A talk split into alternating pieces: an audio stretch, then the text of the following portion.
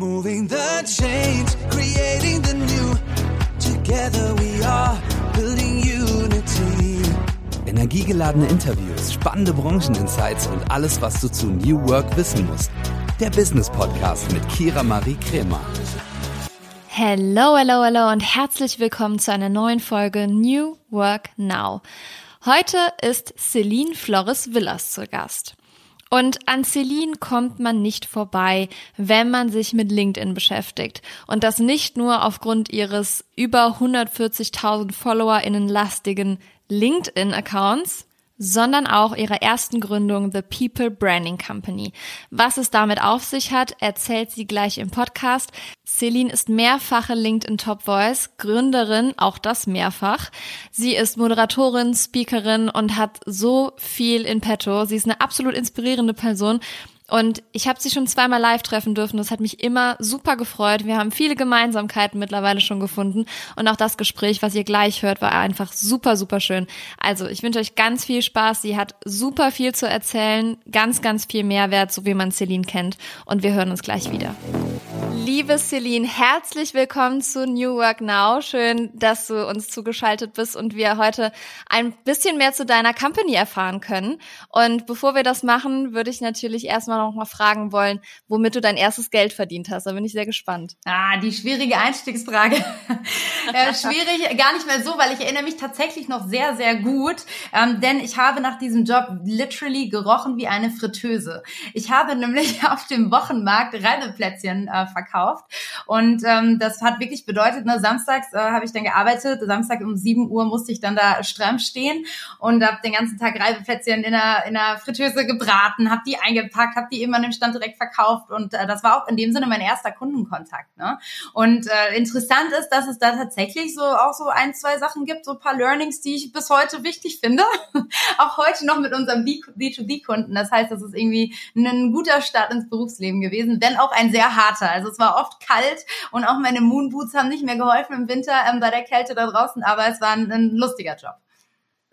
Oh, das glaube ich. Ich habe auch damals bei meiner Mom gejobbt im mhm. äh, Kosmetikstudio und da hatten wir natürlich auch direkt KundInnen äh, Kontakt und ich finde, mhm. das merkt man heute noch, oder? Wenn man ja. so früh KundInnen Kontakt hatte, dann äh, kann man da heute noch von profitieren, oder? Wie siehst du das? 100 Prozent. Also eine Beispielsituation ähm, war, da äh, habe ich dann eben abkassiert und habe das Wechselgeld ähm, vom äh, dem Kunden rausgegeben und der Kunde hat dann gesagt, ja, mir fehlen hier 10 Euro. Und ich bin mir ganz sicher, also ich war so richtig akribisch und habe das immer ganz genau gemacht und mir sind nie da Fehler passiert. Ich war mir ganz sicher, dass ich dem diese 10 Euro gegeben hatte und ähm, er ist dann total aufbrausend geworden und ich habe aber gesagt, ich so, nee, ich habe ihm das gegeben und habe halt angefangen zu diskutieren und hat mich mein Chef zur Seite genommen und hat gesagt, hör mir zu, der Kunde ist hier König, denn er sagt, ihm zählen die, fehlen die 10 Euro, ob das stimmt oder nicht, du gibst ihm die jetzt. Und das war für mich so voll ja, ich weiß noch, damals war ich tierisch wütend, weil ich halt Ungerechtigkeit nur schwer ertragen kann. Und ich habe mich total im Recht gefühlt und fand das einfach nur unfair, weil er war ja der Lügner. Ähm, aber habe daraus trotzdem gelernt, ne, dieses, der Kunde ist König im Service-Business. Und das war schon ganz früh irgendwie eine so eine Experience, an die ich mich heute echt noch zurückerinnern muss. Mega. Und was wahrscheinlich auch heute ein Riesenvorteil ist für The People Branding Company. Da kommen wir nämlich direkt drauf zu ja. sprechen. Du hast das Unternehmen im Jahr 2020 gegründet und damit warst du ja relativ früh in, unterwegs in dem Bereich. Also ihr bietet unter anderem E-Learnings an und gebt Corporate Influencer Trainings für Unternehmen und Privatpersonen im Bereich LinkedIn. Mhm. Und das Besondere an deinem Unternehmen, was wir natürlich auch im New Work Kontext sehr besonders finden, ist, dass du eine Company hast, die zu 100 Prozent remote ist. Ja. Wie erstmal dazu, wie würdest du das Konzept und den Aufbau von The People Branding Company beschreiben? Ja, ähm, letztendlich ist es unsere, unser Konzept, äh, Kunden sichtbar in der digitalen Welt zu machen. Und wir haben uns halt gefragt, ähm, weil wir uns eben auf die Plattform LinkedIn fokussieren, also Sichtbarkeit auf LinkedIn am Ende des Tages in der, in der Businesswelt. Und ähm, wir haben uns gefragt, okay, wie, wie ist der schlauste Weg, das zu tun? Und eben, ne, als ich angefangen habe und die Firma gegründet habe, ist mir aufgefallen, dass eben Personenaccounts wesentlich höhere Engagements und, und Sicht, wesentlich höhere Sichtbarkeit, Followerschaft und so weiter generieren als Unternehmensaccounts. Und deswegen heißt die Company auch People Branding Company, weil wir eben Menschen branden, ähm, eben auf Basis dieses Grundsatzes, dass Menschen am liebsten anderen Menschen folgen und eben nicht anderen Unternehmen oder Brands oder Marken. Und äh, deswegen funktioniert ja auch das Influencer-Marketing auf anderen Plattformen wie Instagram oder TikTok so extrem gut, weil das ähm, ja, weil weil das einfach authentischer und glaubwürdiger ist. Und ähm, angefangen habe ich natürlich ganz ursprünglich irgendwo auch mit meinem eigenen Account. Also vor mittlerweile, ach ich glaube jetzt sind schon fünf Jahre, vier, fünf Jahre, habe ich angefangen meinen eigenen Account ja aufzubauen und äh, da die ersten Learnings gesammelt und wurde halt immer öfter gefragt, Celine, kannst du mir das auch beibringen? Und so ist dann auch das erste Produkt entstanden, weil natürlich konnte ich ähm, nicht unbegrenzt dieses Wissen weitergeben in irgendwie Coachings und Calls. Habe schnell gemerkt, ey, wenn ich viele Leute ausbilden möchte, dann brauche ich irgendwie einen anderen Approach. Und so ist das allererste Produkt entstanden, nämlich ein E-Learning zu dem Thema. Also wir haben wirklich so eine E-Learning-Welt gebaut, kann man mittlerweile wirklich sagen, ähm, wo man in einen, in einen virtuellen Campus reinkommt. Das ist wie so ein kleines Metaverse, was wir da kreiert haben und sich eben die Inhalte zu den Themen anschauen kann. Und das war das erste Produkt und dann ähm, sind weitere gefolgt verfolgt, also vor allen Dingen unsere Corporate Influencer Trainings und eben die CEO-Kommunikation. Also wir ghostwriten auch einige bekannte ähm, Accounts auf LinkedIn natürlich. Uh, da wird man direkt neugierig. Aber ich ja. denke mal, du darfst wahrscheinlich nicht verraten, für wen du schreibst, oder? Ähm, ne, in, in, ich sag mal, in, in 99,9 Prozent der Fälle dürfen wir das nicht. Da haben wir strenge NDAs unterzeichnet. Aber ein Beispiel, wo wir ähm, ja äh, mit Content, aber auch vor allen Dingen strategisch unterstützen, ist zum Beispiel die äh, Julia Bösch, die Gründerin von Outfittery, die ähm, mittlerweile auch, ich glaube, rund äh, 40.000 Follower auf LinkedIn hat und ähm, immer spannende Insights ähm, ja teilt. Also folgt ihr unbedingt. Ähm, da steckt auch ein Stückchen äh, von unserer Arbeit drin. Ja. Sehr cool. Packen wir gerne in die Show Notes. Mal gucken, vielleicht kommt Julia hier auch ja irgendwann mal in den Podcast und erzählt ein bisschen was. Aber viel interessanter ist natürlich, ähm, wie es, wie hast du es damals geschafft? Dann in dem Jahr war ja auch Pandemie und alles, mhm. ne? Also ihr musstet ja zwangsläufig äh, remote ein Unternehmen oder du musstest das remote aufbauen, wenn du Mitarbeitende haben wolltest. Ähm, wie hast du das geschafft, alle zusammenzuhalten, remote zu wachsen und dann auch neue Teammitglieder zu gewinnen? Am Anfang war das tatsächlich gar nicht so einfach, ähm, das Unternehmen remote aufzustellen. Also mein Wunsch war es von Anfang an, aber da kommen zwei Sachen zusammen. Also zum einen baust du das erste Mal ein Unternehmen auf. Also das ist ja meine erste Unternehmensgründung. Das heißt auch das erste Mal, dass ich Leute angestellt habe oder auch die auszuwählen. Also dieser ganze, dieses ganze Hiring, dieser ganze Auswahlprozess, das habe ich zum ersten Mal gemacht und da macht man sowieso schon ganz viele Fehler. Ähm, und dann das Ganze aber auch noch zu machen in einem Remote-Setup. Das heißt, dass du im Zweifel die Person, die du einstellst, ähm, mal eine Stunde triffst, aber nie länger als das und das ganze Briefing remote machst, was du auch noch nie gemacht hast. Also, ne, das ist irgendwie so eine Doppelherausforderung. Ähm, und ich meine, ich habe ne, mein Bestes gegeben und nach bestem Wissen und Gewissen das irgendwie gemacht, aber ähm, das war am Anfang gar nicht so einfach, weil ich da ja auch, ich würde sagen, ähm, nicht die richtigen Auswahlkriterien zum Beispiel getroffen habe. Jetzt, ähm, zwei Jahre nach Gründung und wir sind jetzt ungefähr ähm, 20 Leute, ähm, bin ich da natürlich einiges schlauer und, und weiß auch, wenn Leute Leute gegangen sind, ne, warum die gegangen sind. Und beispielsweise ein Learning, was ich echt teilen kann für jeden, der eine Remote Company aufbauen möchte, ist schon im Hiring darauf zu achten, ob ähm, die Bewerber Remote-Erfahrung haben. Also das merke ich immer wieder, dass wenn sich Leute bewerben und wir halt dann in den Gesprächen sagen so, hey, wir sind 100% remote, bist du damit fein? Wie findest du Remote Work? Ne, so sind wir am Anfang rangegangen, dann sagen alle, gerade juniorige ähm, Bewerber, ja, mega, arbeiten von überall klingt mega cool, aber nur jemand, der das wirklich mal ein Jahr lang gemacht hat, weiß, was das bedeutet. Weil am Ende des Tages bedeutet Remote Work zwar, ja, du kannst im Ausland zum Beispiel arbeiten, aber den größten Teil der Zeit bist du halt doch zu Hause und zwar alleine zu Hause. Und das ist vielen mhm. nicht klar. Ne? Erstmal klingt das nur cool und von überall und so weiter, aber dass du am Ende auch einen Großteil der Zeit wirklich zu Hause bist, ähm, das gerade juniorigere Bewerber, da merken wir äh, oder ne, wir haben kriegen wir jetzt schneller das Gefühl mit den richtigen Fragen, dass sie ähm, ja das vielleicht doch ähm, nicht richtig einschätzen können, wie einsam sie vielleicht auch sind. Und wir haben natürlich andere Leute, die genau das wollen, ähm, die Remote-Erfahrung mitbringen, die das schon mal zwei Jahre gemacht haben und sagen, ich will weiterhin genau so arbeiten und das ist der Grund, warum ich mich bei euch bewerbe. Und dann ist das halt eine ganz andere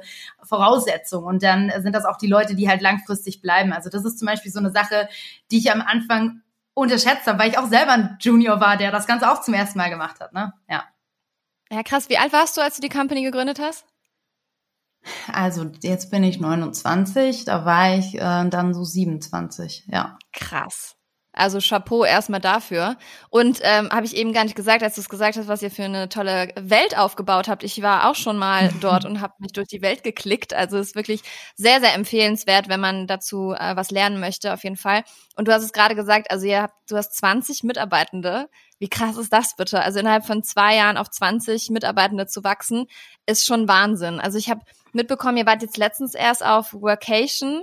Sind das dann auch so Ansätze, wo du dann alle mal zusammenbringst und was macht so eure Kultur bei The People Branding Company aus? Ja, ähm, ich glaube, dass zum einen dadurch, dass wir so streng darauf achten, wer kommt in unser Team, ähm, haben wir ein Team, was grundsätzlich sehr eng verbunden ist. Also bei uns sind irgendwie alle Kollegen auch irgendwie wie Freunde oder zumindest Leute, mit denen du sagen würdest, ey, wenn wir in der gleichen Stadt sind, auf jeden Fall treffen wir uns und auf jeden Fall gehen wir was trinken. Ne? Das müssen ja nicht immer die besten Freunde werden, aber es ist ein sehr freundschaftliches Verhältnis und darauf achten wir halt schon extrem im Hiring. Aber ja, ne, Workations, du sagst es, am Ende ganz für immer ohne Kontakt geht's glaube ich auch nicht. Allein weil der das auch so viel Spaß macht, die Leute dann doch mal zu treffen. Ne?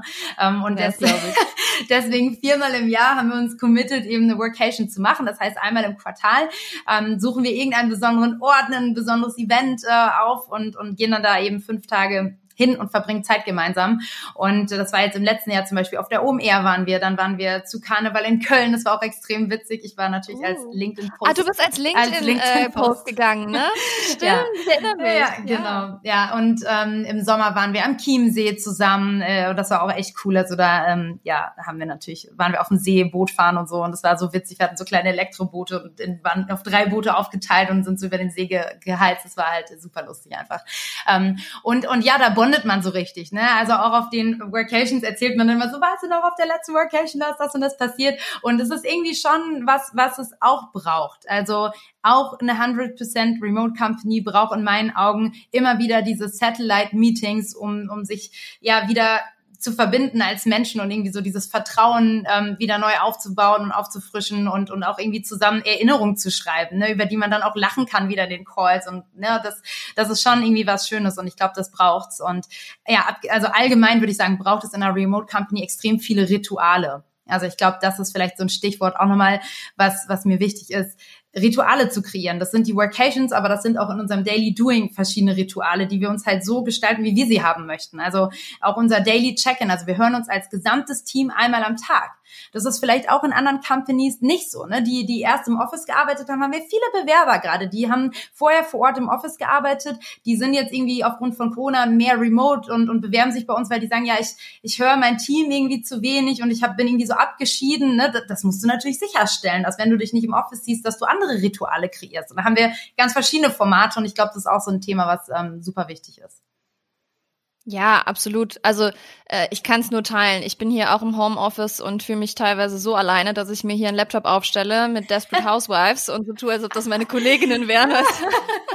Wie sind so eure Gespräche, Aber Kira? Sehr einseitig. Ja.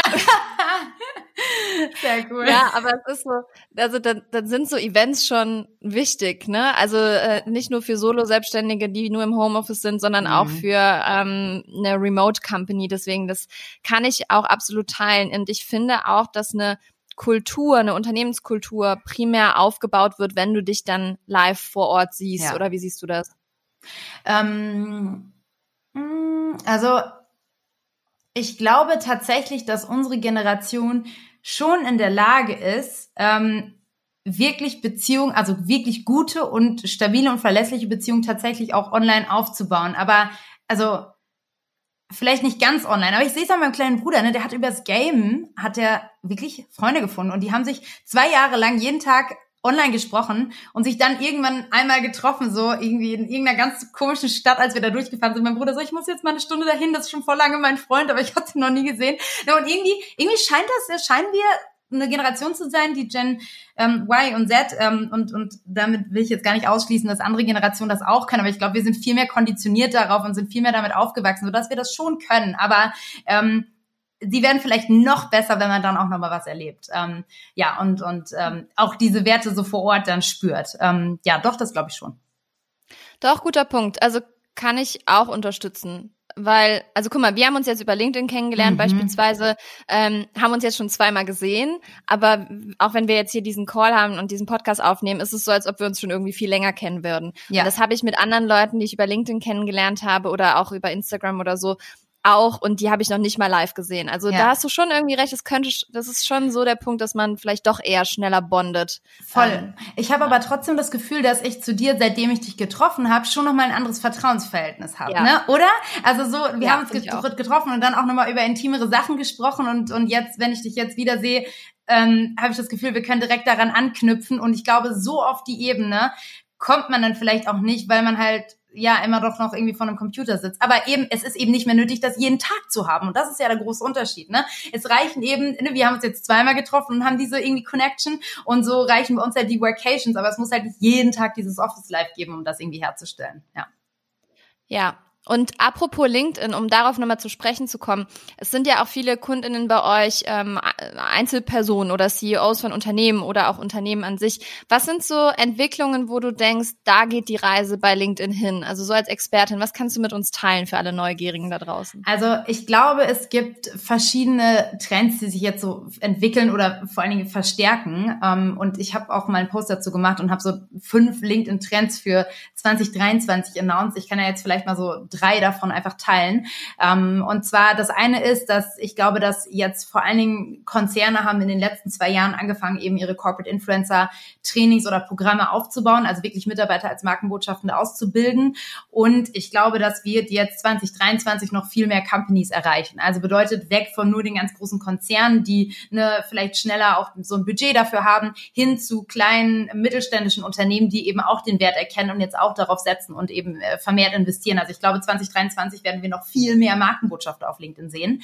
Ähm, dann glaube ich, dass insgesamt ähm, die die Aktivität der User ähm, zunimmt, also, Grund, also der, der Creator. Also es gibt viel mehr Content Creator in 2023 und das hat man jetzt auch nochmal durch das Wachstum gesehen. Ne? Also in Q3 2022 hat LinkedIn auch nochmal so einen richtigen Wachstumsschub hingelegt und hat jetzt mittlerweile eben 19 Millionen Nutzer. Und ich glaube eben, dass ähm, im Vergleich zu noch vor fünf Jahren viel mehr Leute aktiv sind. Also vor fünf Jahren hatten die auch schon viele Millionen Nutzer, die haben aber eher passiv diese ganze Plattform genutzt und mit jedem Jahr mehr nimmt die Aktivität Aktivität der User zu. Und das bedeutet halt am Ende des Tages gibt es mehr Creator und damit steigt natürlich auch die Anforderung. Also bedeutet, ich glaube, wir müssen in 2023 noch viel kreativer werden, damit sich unsere Inhalte durchsetzen, weil es eben einen viel höheren Wettbewerb gibt, dadurch, dass immer mehr Leute aktiv werden. Und äh, vielleicht so ein ähm, drittes, ähm, ja, ich sag mal, ähm, Sneak Preview ähm, ist, dass ich glaube, dass LinkedIn tatsächlich mehr eine Textplattform bleibt, als eine Videoplattform wird. Ne, die haben ja auch beispielsweise mal eine Zeit lang dieses LinkedIn Stories ausprobiert, haben das wieder abgesetzt und ähm, was ich bisher jetzt so gelesen habe oder auch in, in Touchpoints irgendwie ähm, ähm, dazu erfahren habe, ist, dass sie sich schon eher als Textplattform oder das Selbstverständnis haben, eine Textplattform zu sein, ähm, mehr als jetzt TikTok, ähm, ne, Instagram, YouTube alle auf Video und Vertical Video setzen, machen sie das ja weniger. Und wenn man sich anguckt, was für Posts performen auf LinkedIn, ist das halt immer irgendwie ein Bild mit einem relativ langen Text. Also am Ende performt auf LinkedIn sehr viel auch irgendwie Text und die verstehen sich auch als Textplattform. Also du, ich weiß nicht, wie es dir geht, aber LinkedIn ist die Plattform, auf der ich mit Abstand am meisten Text lese. Ob das jetzt unbedingt smart ist, das das so ist, darüber kann man streiten, weil ich glaube, gerade die Gen Z, das ist halt, das sind Videokonsumenten, so ganz einfach. Und nur weil Text heute funktioniert, weil eben jetzt gerade auch noch eine Generation da aktiv ist, die eben auch noch Zeitung liest, so natürlich performt Text jetzt gerade. Weil die Generation, die das Tool am meisten nutzt, sind halt auch Leute, die eben Zeitung lesen. Aber wenn diese nächste Generation nachwächst, dann kann das, finde ich, für LinkedIn auch schwierig werden, da so sehr auf diese Texte zu setzen. Und ich glaube, da sollten die Algorithmus technisch vielleicht auch nochmal den, den Videos und den Vertical Videos einen größeren Schub geben und den mehr Sicht Sichtbarkeit geben, ähm, um, um das Thema zu pushen und attraktiv für junge Zielgruppen zu sein. Ähm, weil nach wie vor Videos performen nicht so gut wie Fotos und Texte und äh, dann macht natürlich auch keiner Videos, sondern entwickelt es sich auch nicht zu einer Videoplattform. Ne? Und ich glaube, um die Gen Z zu catchen, musst du Video machen. Ja, also das mal so als so drei Themen, die, die ich da sehe. Ja, voll gut. Und ich weiß nicht, wie es bei dir ist, aber wenn ich einen Post lese, dann muss der am Anfang schon catchy sein, damit ich überhaupt noch weiterlese, weil einfach so mhm. viel Content mittlerweile auf dieser Plattform ist. Und das unterstützt ja nochmal das, was du sagst. Also es gibt immer mehr Content CreatorInnen da draußen. Dann ist natürlich irgendwann eine Sättigung am Markt da und so, ne? Also das, äh, da bin ich auch mal gespannt. Und dann müssen Bestehende, auch, auch wie ich jetzt oder so, also mhm, du, oder ich. ja. ja, aber du brauchst ja keine Sorgen machen. Also, oder? Machst du dir Sorgen? Nö, aber ich habe natürlich schon Ziele. Also ich will nicht für immer bei 140.000 Followern bleiben. Ja, ja. Nein, aber ich, ich finde, da müssen Bestehende dann schon noch mal ähm, ja kreativ werden. Ja, 100 also Prozent. Also ich glaube äh, viel kreativer und und viel mehr noch mal echt ja, ähm, Gehirnschmalz in diese Postings stecken. Ne? Ja. Und ähm, ja, ich bin auch mal gespannt, wie sich das mit diesen sehr persönlichen Geschichten entwickelt, weil ähm, was man natürlich auch sieht, ist so, ähm, die Headlines werden immer krasser, immer clickbaitiger und, und du musst schon mit einem Skandal irgendwie gefühlt in der, in der Überschrift um die Ecke kommen, damit überhaupt noch jemand was liest. Und das finde ich auch irgendwie gefährlich ähm, und, und irgendwie keine gute Entwicklung. Und ähm, da bin ich auch mal ne, gespannt und da gucke ich teilweise auch sehr kritisch drauf. Ne? Ähm, ja, äh, wie sich das entwickelt. Und ähm, ich, ich sehe die Plattform nicht in Gefahr. Und ich glaube, es gibt einfach genug User, die ziemlich coole Inhalte machen und, und man muss sich halt dann auch einfach seinen Feed so bauen, dass der spannend ist. Ne? Also auch ähm, über die drei Punkte, man kann ja, wenn man ein Posting sieht, über die drei Punkte ganz schnell den, diese Person auch aus seinem Newsfeed schmeißen. Und wenn ich halt Sachen sehe, die so sehr clickbaitig sind, die wirklich nur so auf dieses Hallo, hier bin ich, ganz laut und bitte lies meinen Post, dann schmeiße ich die halt aus meinem Newsfeed und die werden mir dann auch nicht mehr angezeigt. So. Und ich glaube, da ist auch jeder so ein bisschen in der Eigenverantwortung, sich so wirklich das als Auf Aufgabe und Aktivität zu nehmen, sich sein Feed so zusammenzustellen, dass der wirklich interessant ist und da nur Content von Leuten reingespielt wird, der ähm, ja nicht clickbaitig ist und, und einfach inhaltlich gut ist. Absolut. Also äh, nehme ich mir auch mal zu Herzen ein To-Do, was man vielleicht mehr machen sollte, ne? Den Feed einmal aufräumen. Mhm. Sowohl bei LinkedIn als auch bei Insta oder wo man auch immer aktiv ist. Aber jetzt nochmal weg von LinkedIn. Du warst ja auch, ähm, bevor du The People Branding Company gegründet hast, bei einigen Stationen, unter anderem bei Ernst Young und beim ZDF. Und du hast ja schon, also es bedeutet jedenfalls oder, oder impliziert dein Lebenslauf, dass du schon sehr viele Leidenschaften hast und viele Talente und ähm, dich vor keiner Herausforderung scheust. Also das würde ich jetzt mal so denken, wenn ich den Lebenslauf sehe.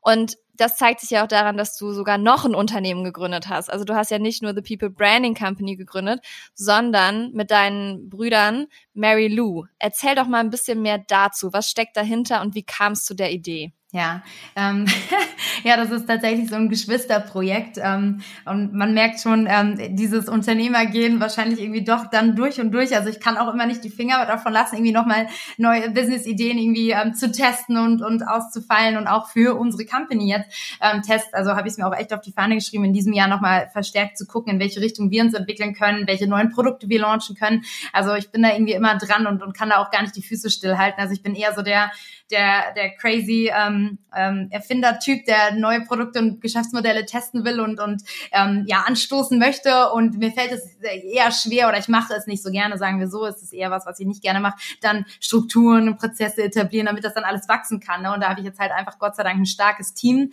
an Bord, ähm, was genau darin sehr gut ist, die richtigen Leute an Bord zu holen, gute Strukturen zu etablieren und so weiter. Aber ja, Mary Lewis und Another Project I started mit meinen Brüdern zusammen. Und die Idee ist tatsächlich tatsächlich in ähm, Corona aufgekommen, denn ähm, unser, unser Papa äh, vertreibt Dusch-WCs.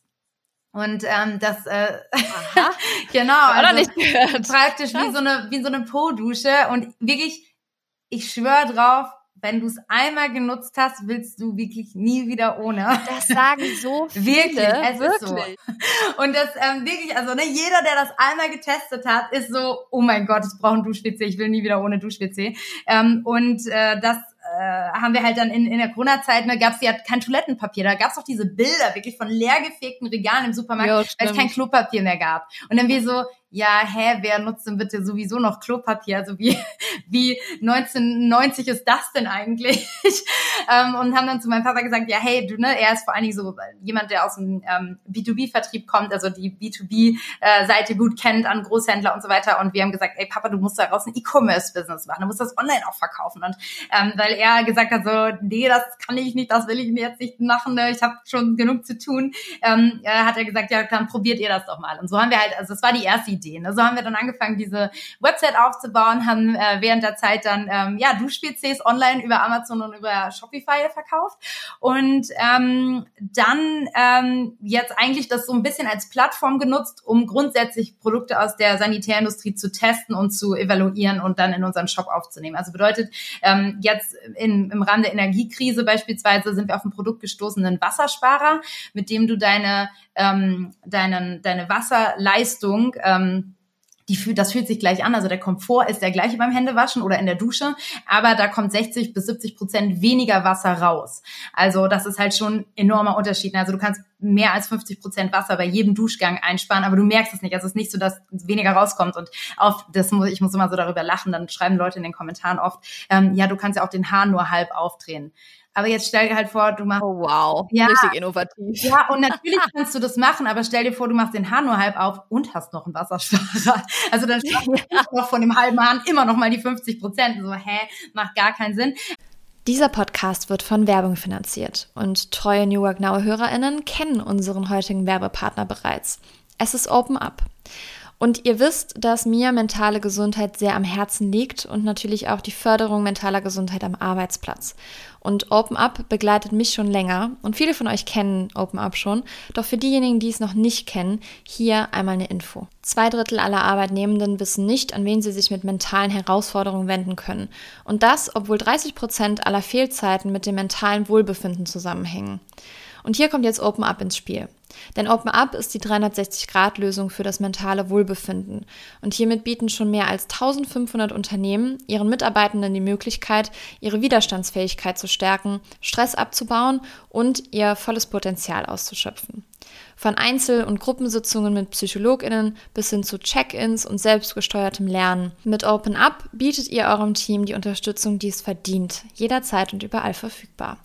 Und wenn ihr jetzt eure Mitarbeitenden dabei unterstützen wollt, an ihrem Wohlbefinden zu arbeiten, produktiver zu sein und weniger Fehlzeiten zu haben, dann geht auf openup.de slash Unternehmen und erfahrt, wie OpenUp eure Organisation unterstützen kann.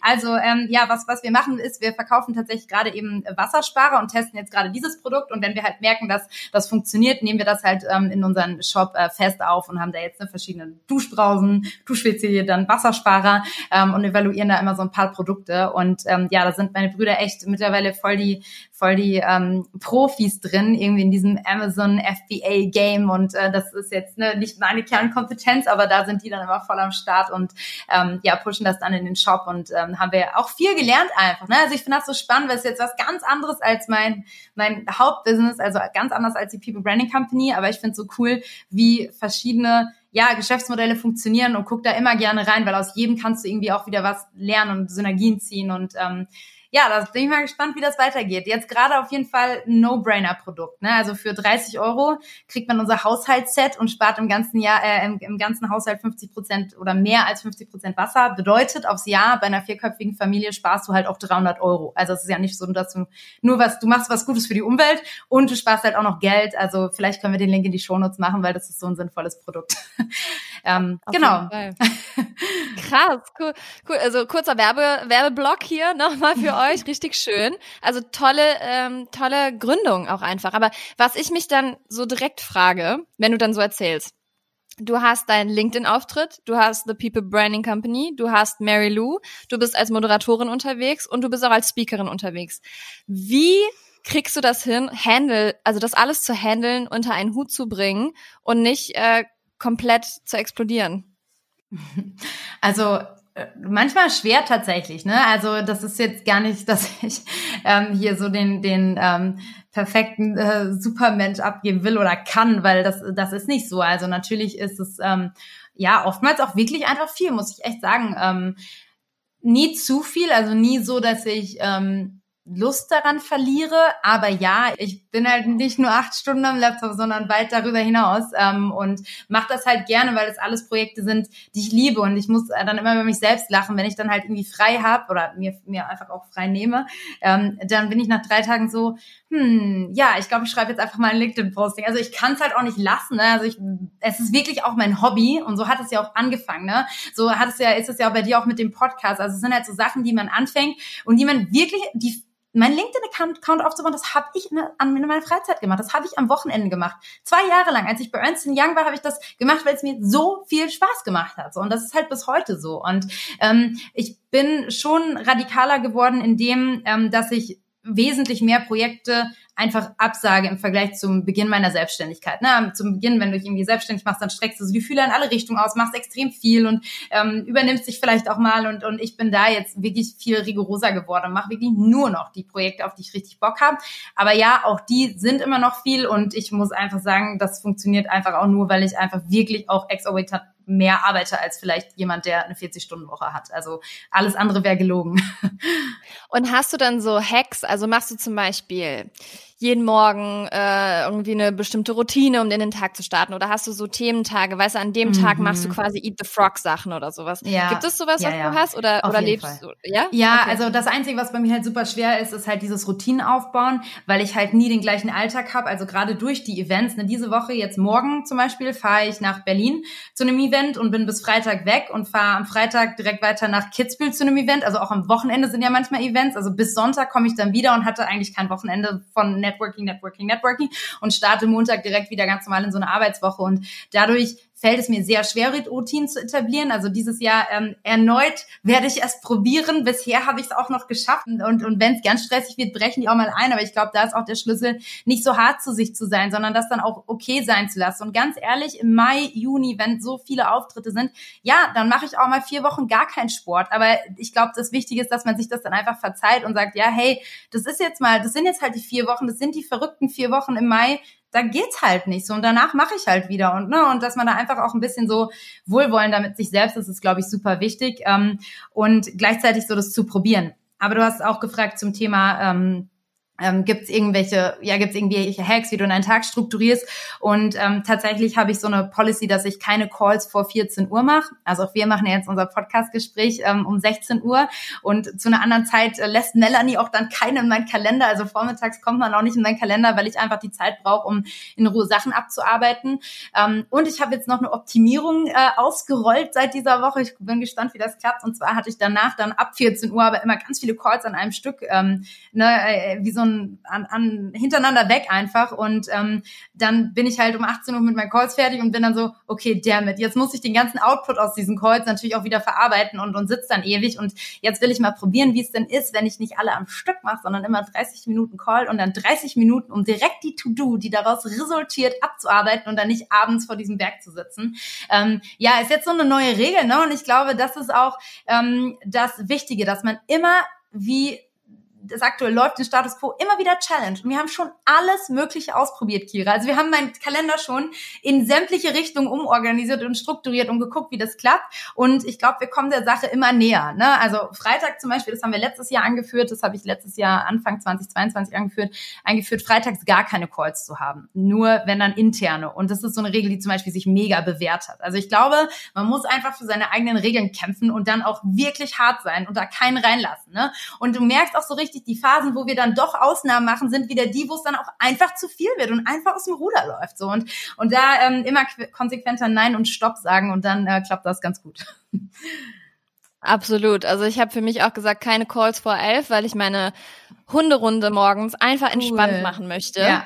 Äh, nicht so abgehetzt, dann auch mal von 13 bis 14 Uhr Mittagspause, weil ich immer ähm, oder nie auf mein Essen geachtet habe. Also so zwischendurch immer. Ne? Ja, Stelle ich mir bei dir auch so vor. Mhm. Ähm, ja, und ich glaube, das, das bringt schon was. Und ähm, Du hast ja letztens auch ein Posting rausgehauen, dass du die Fresh Fridays eingeführt hast. Was steckt denn dahinter?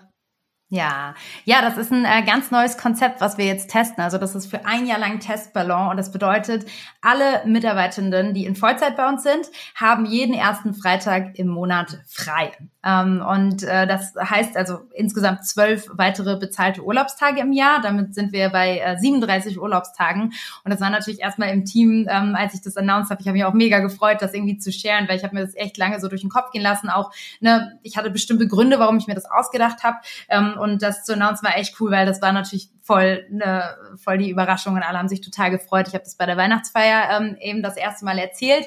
Und ähm, Grund ist, dass wir eben als ähm, ja, People Branding Company in einem Umfeld arbeiten, in einem ja, Dienstleistungs-, Service-, Beratungsumfeld, ähm, große Kunden betreuen, CEO-Kommunikation machen, wo einfach eine extrem hohe Erreichbarkeit erforderlich ist und ähm, auch manchmal ein, ein ähm, ja auch kurzfristig Workload anfällt. Wenn halt ein CEO sagt, so ich habe jetzt, oh, Achtung, ich habe hier dieses Announcement, das muss morgen unbedingt raus, dann, dann sind das halt so Ad-Hoc-Reaktionen und einfach ähm, ja manchmal dann sehr viel Leistung, die mit einer sehr harten Deadline sehr schnell erbracht werden muss. Das heißt 100% Fokus und ich merke halt, dass mein Team da einfach echt was abreißt und einfach ja, eine außergewöhnlich krasse Leistung wirklich jeden Tag erbringt. Und ähm, ich hatte im letzten Jahr das Gefühl, ähm, als ich die so beobachtet habe, dass einfach manchmal ein Wochenende nicht reicht, um abzuschalten. Und natürlich legt man sich als Arbeitnehmer seine Urlaubstage so, dass man dann irgendwie mal drei Wochen weggeht. Auch ne, wir haben einige, die dann irgendwie Lust haben, auch mal, I don't know, nach äh, Südafrika zu fliegen oder nach was weiß ich. Und dann sammelst du natürlich so ein bisschen deine Urlaubstage, legst sie schlau, willst am, lange Zeit am Stück auch mal weg sein. Und ähm, das bedeutet, dass du dir halt auch nicht zugestehst, einfach irgendwie ne jede Woche irgendwie mal so ein oder jede zweite Woche mal so einen Urlaubstag einfach zu nehmen, weil du willst ja auch mal am Stück irgendwie ein paar Wochen weg oder zwei Wochen weg sein. Und ähm, das hat halt dazu geführt, dass dann halt teilweise Leute ja im Sommer drei Wochen weg waren, wo auch bei uns kundentechnisch nicht so viel los war, aber davor halt vier Monate durchgehasselt haben. Und ähm, ja, dann war halt so die Entscheidung, ja, schraube ich grundsätzlich einfach die Urlaubstage hoch, aber dann wäre es nur nochmal so gewesen, dann hätten die halt zweimal im Jahr zwei oder drei Wochen gemacht, aber immer noch nicht regelmäßig Pausen. Und das verstehe ich auch total. Und deswegen sehe ich es als meine Aufgabe als Geschäftsführerin, als jemand, der eben Verantwortung trägt für diese Mitarbeiter, dafür zu sorgen, dass sie regelmäßig Pausen machen. Und deswegen gibt es jetzt halt einfach, ne, jetzt so, ich sag mal, unsexy, könnte man noch sagen, Betriebsferien, und zwar jeden ersten Freitag im Monat. Sollen einfach alle mal weg sein, so. Und einfach mal mental runterfahren, sich eine Pause gönnen, ne? Und ähm, jeder kann mit diesem Tag machen, was er will. Also es ist wirklich ein Urlaubstag das, was ich natürlich mir wünschen würde, ist, dass jeder das wirklich nutzt, um wirklich so einen Reset-Button einmal zu drücken. Also wirklich, ähm, ja, sich zu überlegen, wie setze ich den Tag irgendwie sinnvoll ein. Aber das ist auf meiner Seite nur der Wunsch, äh, was dann am Ende damit passiert, ähm, ist mir total egal. Ne? Und der eine erholt sich, indem er nach London irgendwie seine Freunde trifft äh, und fliegt, weil er irgendwie, ne, weil er da mal gelebt hat. Und der andere erholt sich, indem er irgendwie, ähm, wir haben jemanden, die die leitet ähm, immer im Tierheim Hunde aus und geht mit denen spazieren, weil sie das irgendwie cool finden. Also, weißt du, mach was du willst, aber sei einfach weg und schalte bitte ab. Das ist die einzige Ansage. Richtig schön und auch eine gute Alternative zu Vier-Tage-Woche oder so, was viele ja nur kennen. Ne? Also deswegen, ja. ich bin richtig gespannt, was New Work in Zukunft noch so bringt an verschiedenen Arbeitsmodellen, ne? also mhm. Arbeitszeitmodellen, aber auch wie bist du angestellt, selbstständig oder wie arbeitest du? Also ich glaube, da gibt's noch schon ein paar spannende Neuerungen. Ja. Und mal, mal schauen, äh, worin ihr noch Vorreiter werdet. Ich äh, bin gespannt auf jeden Fall. Es hört sich alles sehr, sehr toll an bei dir. Und dann aber ist da gleichzeitig die Frage, wenn sich alles so toll anhört, da gab es doch bestimmt auch so den ein oder anderen Rückschlag, oder? Ja, ähm, ja, also immer, also jede Woche.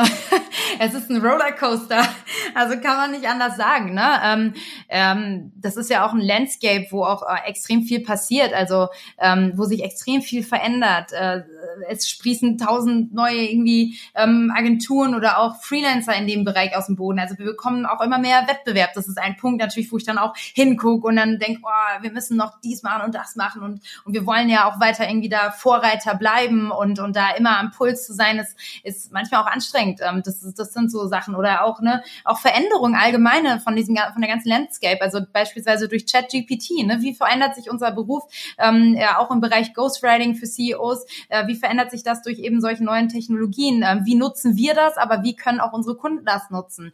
Ähm, und da immer ganz oben auf der Welle zu sein, all diese Tools zu kennen, die Antwort auf all diese Fragen zu kennen. Das ist natürlich auch was, was ähm, ja irgendwie nervenzehrend ist. Also jede Woche. Und ähm, ich sage mal trotzdem, Rückschläge sind für mich persönlich als Geschäftsführerin ähm, vor allen Dingen ähm, Personalrückschläge nenne ich es jetzt einfach mal. Ne? Also wenn wenn Leute gehen, einfach ähm, weil das einfach immer schade ist, weil die Leute, die bei uns eher durch die Probezeit kommen, sind alles Leute, die ich auch wirklich langfristig beschäftigen möchte. Und ähm, wenn dann halt zum Beispiel jemand geht, weil, und das Beispiel habe ich vorhin gebracht, weil er feststellt, Remote Work ist vielleicht doch nichts, aber das sind einfach Top-Leute, dann ist das halt total traurig und ähm, wirft dann natürlich auch in der Entwicklung zurück, ne? weil Fluktuation ist immer was, was Schlechtes und wir versuchen Leute so lange zu halten, wie, wie es geht, weil Fluktuation bedeutet immer Arbeit, ähm, Ressourcen wieder reinstecken ins Hiring und Leute ausbilden. Ne? Und wenn jemand halt perfekt ausgebildet ist und zwei Jahre da war und dann doch irgendwie geht, ist es halt ähm, ja ganz normal und trotzdem traurig.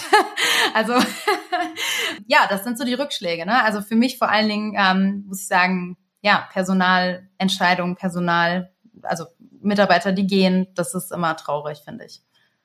Ja, glaube ich dir. Aber jetzt nochmal so vorausblicken auf 2023. Wir sind ja noch relativ am Anfang. Hast du so ein großes Ziel, was du dieses Jahr erreichen möchtest? Für dich, für die Company, was auch immer, was dir gerade ja. einfällt. Also wir haben bisher den Umsatz ähm, immer mehr als ähm, verdoppelt. Wir wachsen sehr, sehr schnell und natürlich ist auch in diesem Jahr das Ziel, mehr als zu verdoppeln und dann nochmal echt umsatztechnisch einen großen Sprung nach vorne zu machen. Ähm, und das ist also so für die, für die Firma, ich sag mal so ganz harte KPIs das Ziel. Für, für äh, qualitativ messbare Dinge wäre es halt einfach wirklich äh, mehr Stabilität ins Team zu bringen, Leute zu holen ähm, äh, oder an Bord zu bekommen, die sich auch wirklich längerfristig eine Zukunft in dieser Firma vorstellen können, aufgrund all dieser, ich sag mal, auch coolen Eigenschaften, die die Firma eben hat, die man so auch nicht in der ähm, ähm, äh, Fülle irgendwo anders äh, findet. Ähm, ja, das ist so das für die Firma und für mich selber. Klar, LinkedIn, auf LinkedIn weiter wachsen. Ich ähm, hoffe, ich kann dieses Jahr nochmal die, die, oder eigentlich weiß ich, dass ich die Bits and Pretzels nochmal moderieren äh, darf. Und da hoffe ich, äh, dass irgendein richtig cooler Tech-Player nochmal kommt, vielleicht irgendwie Gary V oder ich weiß nicht wer aus Amerika. Die haben ja immer die Wahnsinnsgäste, mit denen ich dann auf einer Bühne stehen darf. Und letztes Jahr war es Arnold Schwarzenegger. Da hoffe ich, dass es dieses Jahr wieder wer sehr cooles ist und ich dann da am Start sein kann. Also so, so ein paar Highlights gibt's da schon. Und ähm, ja, weiter wachsen in den Dingen, die wir schon können und in denen wir gut sind. Mega, ich bin gespannt. Wir verfolgen das alle fleißig bei LinkedIn. Vielen Dank, dass du uns diese Einblicke in die Company gewährt hast, aber auch zu dir persönlich, weil das ist ja auch immer interessant, wer dann so hinter einer, einer LinkedIn-Persona steckt. Ähm, deswegen finde ich es immer ganz cool, wenn man diese Personas hier nochmal bei dem Podcast hören kann. Und natürlich möchte ich auch dir zum Abschluss die Frage stellen, was du der jüngeren Celine raten würdest. Oh. ähm, der jüngeren Celine würde ich raten, noch viel mehr aufs Bauchgefühl zu hören. Ähm, denn auch heute gibt's noch Entscheidungen, die ich irgendwie hin und her abwäge und irgendwie mir erkläre, was die Vor- und Nachteile sind. Eigentlich habe ich ein ganz klares Bauchgefühl. Und es gibt auch eine Frage, die mir immer dabei hilft. Und zwar, ne, wenn du dich für A oder B entscheiden musst, stell dir vor, jemand verbietet dir die Option A du musst B machen. Wie fühlt sich das an? Und spiel das Ganze andersrum. Und dann weißt du sofort, was sich schlechter oder besser anfühlt. Und ne, in, im ersten Moment hast du das richtige Bauchgefühl. Und egal, wie lange ich dann noch diese Entscheidung vor mir herschiebe und noch mit drei Leuten dazu telefoniere, ich komme immer wieder auf diese Entscheidung zurück. So. Und da schneller zu werden, weil man sich einfach auf sein Bauchgefühl verlässt, das ist, sagt einem, glaube ich, oft den richtigen Weg. Okay, das fand ich richtig cool. Das werde ich mir auf jeden Fall zu Herzen nehmen und mal umsetzen.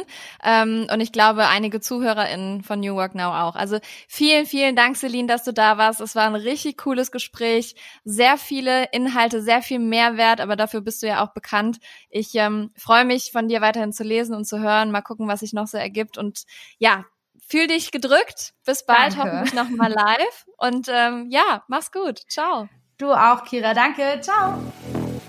Ach, ich finde es einfach immer schön, mich mit ihr zu unterhalten. Ich liebe diese Energie, die sie an den Tag legt, mit welcher Leichtigkeit sie Wissen und Mehrwert vermittelt und auch mit welcher Schnelligkeit teilweise. Also ich freue mich, dass ihr Celine jetzt hier kennenlernen konntet, ihr zuhören konntet und freue mich auch, wenn ihr ihr und ihrem Team bei LinkedIn mindestens folgt, denn sie machen auf jeden Fall sehr, sehr großartiges Kino, kann man so sagen.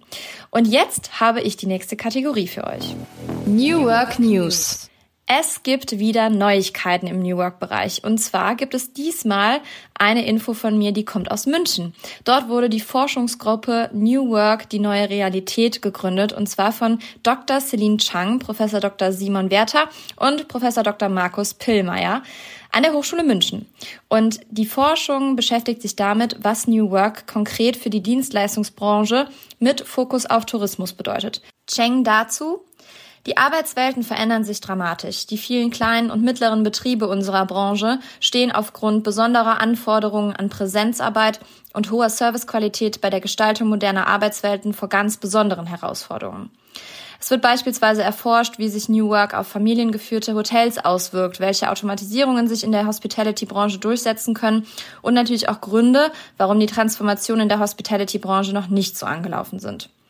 Ein Grund sicher ist, sagt sie, dass die Hospitality-Branche ein wenig wie ein geschlossenes System funktioniert, in dem man tendenziell wenig Einflüsse von außen aufnehmen will. Dann haben wir es oft immer noch mit sehr klassischen Führungsstrukturen zu tun, mit starken Hierarchien und einer oft nicht so strategisch aufgestellten Personalarbeit. Es wird sehr viel operativ gearbeitet. Und auf die Frage, wie kann New Work dieser Branche helfen, sagt sie, ich glaube, dass wir mit der Einführung von New Work auch als Branche attraktiver werden können. Dabei kann unter anderem die Flexibilität in verschiedenen Bereichen nützlich sein, das Einführen von Digitalisierungsprozessen oder auch das Eingehen auf die Mitarbeitenden. Also ihr merkt, es tut sich etwas. Auch in der Hospitality-Branche wird gesehen, dass ohne New Work nicht mehr lange gearbeitet werden kann, was mich natürlich sehr freut. Und ich bin gespannt, wie diese Studie oder beziehungsweise diese Forschungsgruppe noch weitere Ergebnisse erzielen wird und denke, dass ich euch da auch auf dem Laufenden zu halten werde. Und jetzt entlasse ich euch und freue mich, wenn wir uns nächste Woche wieder hören. Denkt bitte dran, diesen Podcast zu teilen, ihn zu abonnieren, uns eine 5-Sterne-Bewertung im Idealfall zu geben und natürlich denkt an die WhatsApp-Nummer. Da könnt ihr mir jederzeit schreiben, eine Sprachnachricht schicken. Ich erhalte ganz viele Nachrichten von euch. Das freut mich wirklich, wirklich sehr. Und natürlich dürft ihr auch gerne Meinungen dazu austauschen. Was haltet ihr beispielsweise von dieser Forschungsgruppe im Hospitality-Bereich? Schickt es mir doch gerne an die WhatsApp-Nummer. Und ich freue mich, wenn wir uns nächste Woche Dienstag wieder hören. Jede Woche Dienstagmorgen ab 6 Uhr habt ihr eine neue Folge von mir. Und jetzt entlasse ich euch, wünsche euch einen wundervollen Tag, freue mich auf euch nächste Woche und entlasse euch jetzt mit einem Zitat, das besser nicht passen könnte zu Celine Flores Villas, und zwar das Personal Branding Zitat von Jeff Bezos. Personal Branding ist das, was andere über dich sagen, wenn du nicht im Raum bist.